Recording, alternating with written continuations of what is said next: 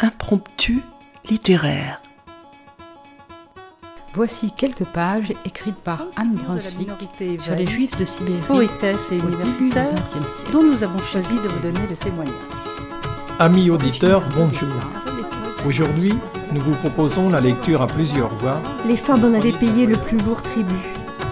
Le cas de Yissou, Pour amener un peu de légèreté dans cet univers marqué par une histoire Je vous ai choisi un extrait du chapitre 9, Assise près de l'incubateur, espèce de navire miniature en on plexiglas, sélectionne la main-d'œuvre destinée aux mines, aux chantiers, aux coupes de bois. Des textes d'auteurs du XXe et du XXIe siècle viennent jusqu'à votre oreille. Écoutez.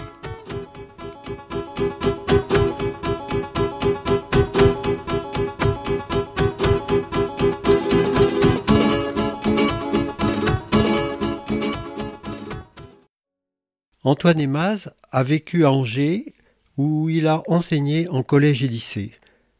Il est l'auteur d'une œuvre poétique importante et de nombreuses études sur les poètes français contemporains. Antoine Emaz nous a quittés le dimanche 3 mars de cette année à l'âge de 64 ans. C'est en son hommage que nous rediffusons cette émission. Dans sa création très personnelle, d'une poésie du provisoire, ce sont surtout les voix de Francis Ponge, d'Eugène Guillevic et de Pierre Reverdy qui l'ont animé. Nous avons pris la liberté dans cette émission d'insérer d'autres voix en choisissant des textes de Rainer Maria Rilke, Émile Nelligan et Abdelatif Lahabi.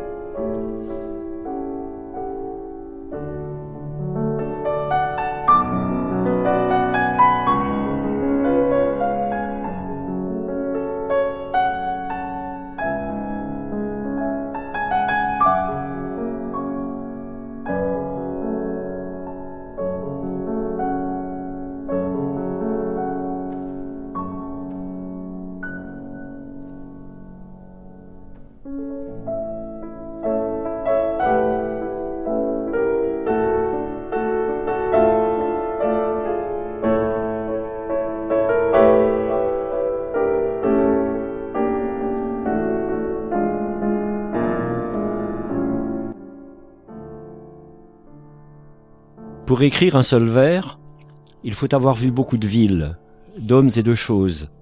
Il faut connaître les animaux. Il faut sentir comment volent les oiseaux et savoir quels mouvements font les petites fleurs en s'ouvrant le matin. Il faut pouvoir repenser à des chemins dans des régions inconnues, à des rencontres inattendues, à des départs que l'on voyait longtemps approcher, à des jours d'enfance dont le mystère n'est pas encore éclairci, à des matins au bord de la mer, à la mer elle-même, à des mers, à des nuits de voyage qui frémissaient très haut et volaient avec toutes les étoiles. Et il ne suffit même pas de savoir penser à tout cela. Il faut avoir des souvenirs de beaucoup de nuits d'amour, dont aucune ne ressemblait à l'autre. Il faut encore avoir été auprès de mourants, être resté assis auprès de morts, dans la chambre, avec la fenêtre ouverte, et les bruits qui venaient par à. Et il ne suffit même pas d'avoir des souvenirs, Il faut savoir les oublier quand ils sont nombreux, et il faut avoir la grande patience d'attendre qu'ils reviennent. Car les souvenirs eux-mêmes ne sont pas encore ceux-là. Ce n'est que lorsqu'ils deviennent en nous sang, regard, gestes, lorsqu'ils n'ont plus de nom et ne se distinguent plus de nous, ce n'est alors qu'il peut arriver qu'en une heure très rare, du milieu d'eux, se lève le premier mot d'un vers. Comme on va l'entendre dans l'extrait suivant, tiré de Peur, le texte de Rilke que nous venons de lire semble faire particulièrement écho à la sensibilité d'Antoine Emaz. Pluie lourde, ciel blanc, moins d'air. Les marguerites ploient, on se sent à l'étroit, et dedans, et dehors, avec pour seul bruit le gargouillis continu de l'eau dans la gouttière.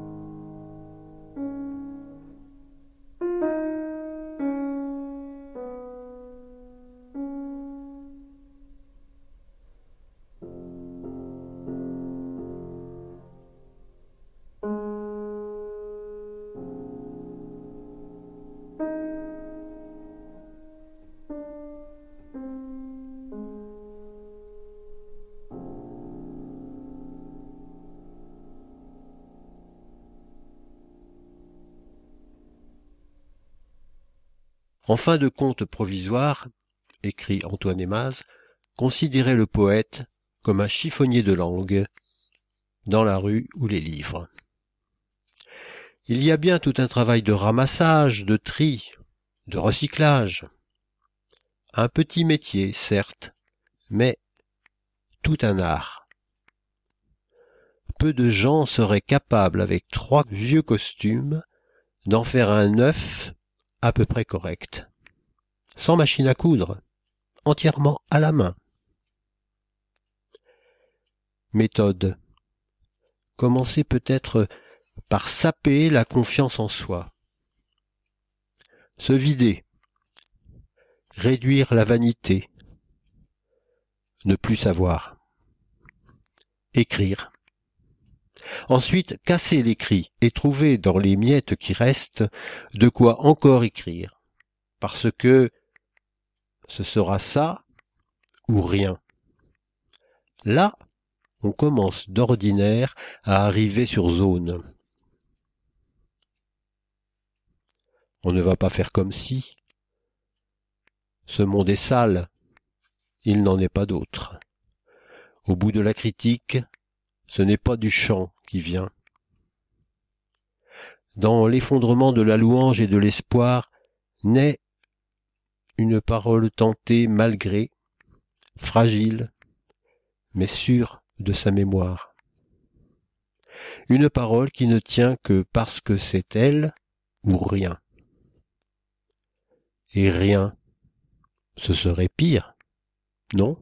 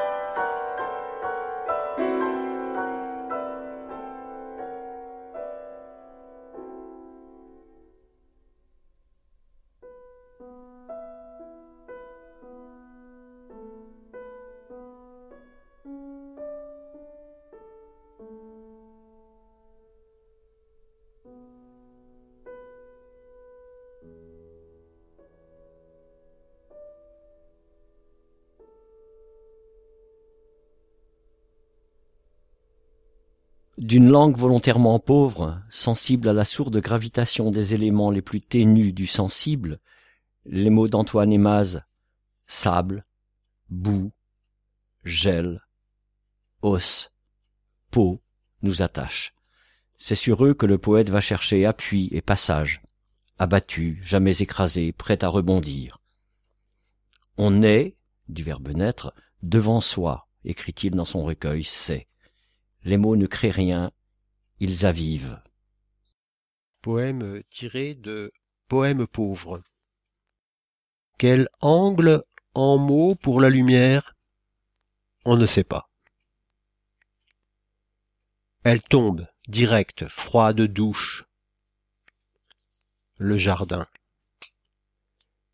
L'hiver tient bien le haut du ciel, beau bleu, on est en bas, dans le froid. Tiré de os. Quelque chose. Quoi? Vient comme cogner. Quelque chose vient résonner, vient jusqu'à des mots sans qu'on sache bien quoi. Trop. Dans le jour fini. pèse encore jusqu'à ces mots posés pour voir. On ne sait pas, on est seul dans ce, il faut des mots, même à peu près sur ce, c'est ce qu'on fait, sur ce, on écrit. Le quoi échappe. Pour le reste, on sait la tombée du jour, la fin d'une lumière. C'est simple, la nuit on se repère, la nuit même, seule, on connaît la nuit seule, c'est en somme comme du noir, sans voir quoi fait noir dans la nuit. Quelque chose ainsi, du poids sans cri, mais quelque chose. On se demande ce que les mots délivrent. Rien n'explique le manque brusque d'air, même les mots bernent. On est là. C'est simple comme une expérience de physique. Dans Poème en miettes, Antoine Emaz évoque le lecteur et le livre qui le fait vivre. On ne devient ni plus grand ni plus fort au bout des livres. Peut-être seulement un peu plus d'air. Si seulement il y avait un peu d'air dans les pages. Un livre, au mieux, il saigne le mal et toi tu apportes l'air qui te reste au, haut bout, ce que tu as apporté sans trop savoir, un peu d'air, parfois devenu plus lourd. C'est selon. Un livre, il s'économise, vit plus longtemps que nous, il se tait davantage. C'est donc aujourd'hui qu'il faut trouver. Aujourd'hui, tant qu'il te tient encore.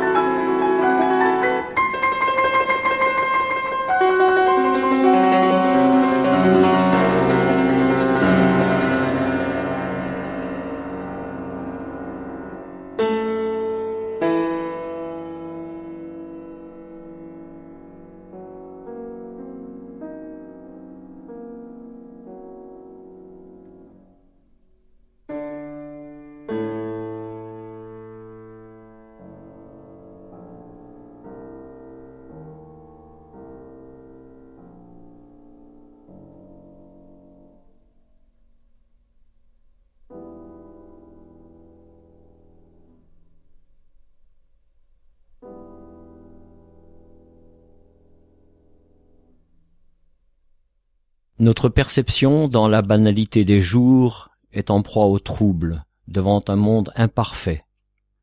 Antoine Emaz pose son problème dérisoire, nous fait entrer dans son champ de force, nous rouvre l'espace interne nécessaire pour respirer. Yves Charnay, dans une lettre d'amitié qu'il adresse à ce poète fraternel sans boussole, salue dans sa poésie cet amical encouragement à durer. Écrire, c'est rencontrer l'obstacle ou sa limite, la circonscrire ou l'affronter. Dans sa solitude, dissimulé derrière un on impersonnel mais générique, le poète, à force d'usure des mots, va à la recherche de ce mur contre lequel s'arc-bouter. Poème tiré de Soir. Reste l'herbe, quelques feuilles tordues, sèches, le froid clair, encore le mur. Entre l'herbe et le mur, la lumière glace, à chaque fois renvoie une paroi de froid. À la fin, le crépi craque gris dans le soleil qui baisse. Voilà. À cinquante centimètres, il y a ce brin d'herbe qui bouge, quand d'autres, à côté, deviennent flous. Il y a aussi une pochée de sable, jetée par un enfant sans doute, au pied d'un pin nain. C'est peu. Cette pochée de sable sur la terre sèche arrête, comme une minuscule dune de hasard et peu durable, Reste qu'elle se tient là comme un signe, même si c'était juste vider les poches avant de mettre à la lessive. On va avec cette tache claire, petite et pâle sur le verre, des brins qui bougent. Myopie pochée de dunes. Tout est si calme autour. Le jardin, les ardoises, le ciel. C'est étonnant comme tout tient à moins de cinquante centimètres. Au bout de la langue, mieux vaut ne pas perdre ce mince espoir de mots venus du sable. On est là devant ce petit tas qu'on dit dune, on attend quoi en pensant à la lessive? Émile Nelligan, le Rimbaud québécois né en 1879, sous une forme plus lyrique, laisse entendre une même interrogation. Ah, comme la neige a neigé, Ma vitre est un jardin de givre, ah comme la neige a neigé. Qu'est-ce que le spasme de vivre? À la douleur que j'ai, que j'ai Tous les étangs sont gelés, mon âme est noire. Où vis-je? Où vais-je? Tous ces espoirs gisent gelés je suis la nouvelle Norvège d'où les blonds ciels sont en allés. Pleurez, oiseaux de février, au sinistre frisson des choses, pleurez, oiseaux de février, pleurez mes pleurs, pleurez mes roses, aux branches de genévrier. Ah, comme la neige a neigé, ma vitre est un jardin de givre. Ah, comme la neige a neigé.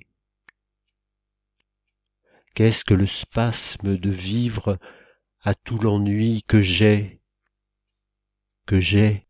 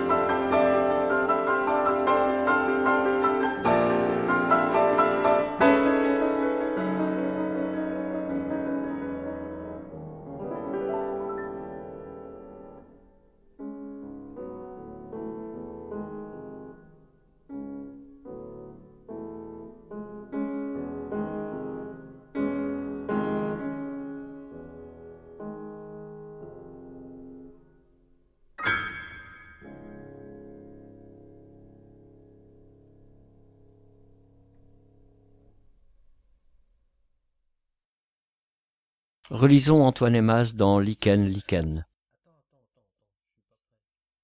Écrire, c'est peut-être risquer une parole en deçà de la question, avant ce qui deviendrait question si l'on travaillait dans l'ordre de la pensée, peut-être. Saisir sans comprendre, la formulation ne va pas, mais ce qu'elle vise est juste. Il s'agit bien de saisir un mouvement de vivre, comme un remous, une convulsion, un soubresaut, une tension brusque. On ne localise pas forcément ce qui se passe, mais il y a bien cet essorage brutal et sans mots. Le poème, alors, c'est tenter de voir. Poème tiré de Soir. Retourner dans le calme présent de cette couleur qui s'efface exactement comme on tourne la tête sur l'oreiller pour trouver le bord plus frais quand la nuit pèse autour. Bleu clos, c'est l'ombre maintenant. L'œil se replie dans ce qu'il a pris au bord du rideau. On est là. Il y a eu un moment où tout semblait tenir par cette sorte de bleu bref, né de la vitre, du tergal, et d'une lumière d'automne. On ne sait plus déjà exactement comment c'était, quel ton c'était, mais son calme, encore. Comme si la lumière coulait au long du rideau jusqu'à déposer au sol cette frange de phosphore bleu. Il n'en reste rien. Ça s'éteint dans l'œil. Il y a le rideau, plus gris maintenant que l'halogène est allumé, et le sol, carrelé, pâle. Ne pas s'affoler. Accueillir ce mouvement de métamorphose où je deviens ce qui me regarde. Recevoir le bonheur minuscule face à l'obstination têtue des choses. Entre quatre murs, plus rien que les choses. Tranquille. Les traces d'une accalmie qui passe. Poème tiré de hausse. Ne plus rien voir que la pluie, la nuit qui vient devant le vent. Tout cela rince ce qu'on ne voit plus jusqu'au bout de l'œil une lessive brusque du jardin par l'averse. Reste le bruit de l'eau et un fouillis d'odeur et assez lourd de grâce comme serrer tous ces jours secs et lancer là d'un coup dans l'air. Dedans, dehors, passent des formes sombres. Bientôt la nuit. Abdelatif Lahabi poète contemporain d'origine marocaine, se laisse toucher pareillement par la chute d'une simple feuille. Pourquoi cette feuille? À un détail près, le monde n'a pas changé en si peu de temps. À un détail près, ce matin est une réplique grisaille à l'appui du précédent. À un détail près, le poids écrasant la poitrine ne s'est pas allégé d'un iota. À un détail près, l'on se sent toujours vivant, un peu plus, un peu moins le même équilibre fragile ou non. À un détail près, celui de cette petite question entêtante. Pourquoi cette feuille? Ni plus jaune, ni plus verte que les autres est-elle tombée de l'arbre?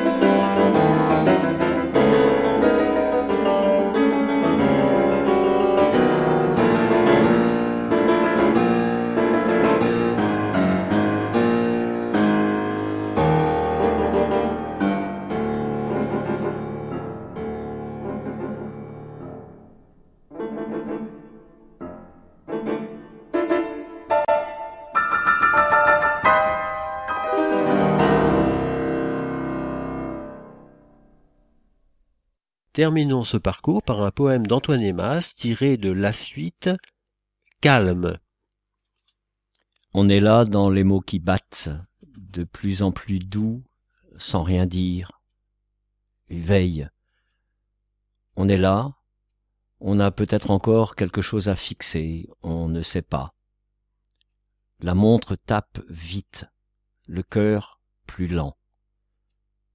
On attend, on ne voit pas quoi. Et pourtant, on ne peut pas en rester là.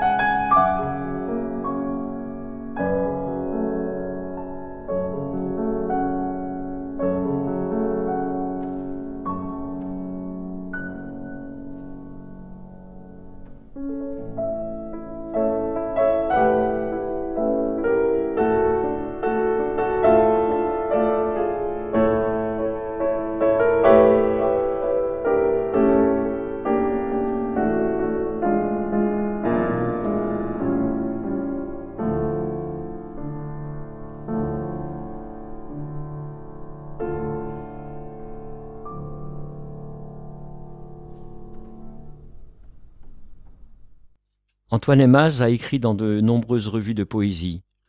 Vous trouverez la plupart de ses textes à la bibliothèque municipale d'Angers, à Toussaint, au rayon poésie. La musique de début et de fin est du philosophe et compositeur allemand Friedrich Nietzsche. Les intervalles musicaux sont du compositeur hongrois Zoltán Kodály.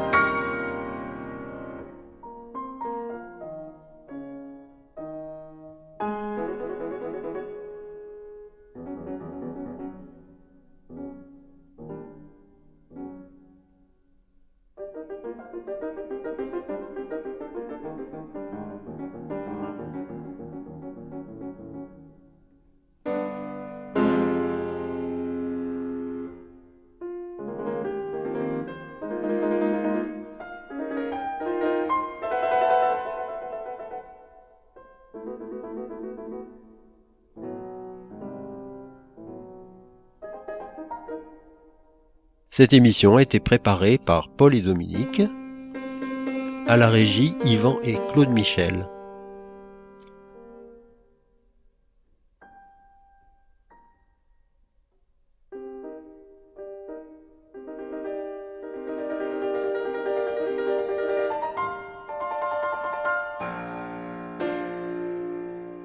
Chers auditeurs, si vous souhaitez réagir à cette émission, en connaître les horaires, la télécharger, nous rejoindre, rendez-vous sur le site de Radio G 101.5 ou sur le site de l'émission www.impromptu.fr. Vous nous y retrouverez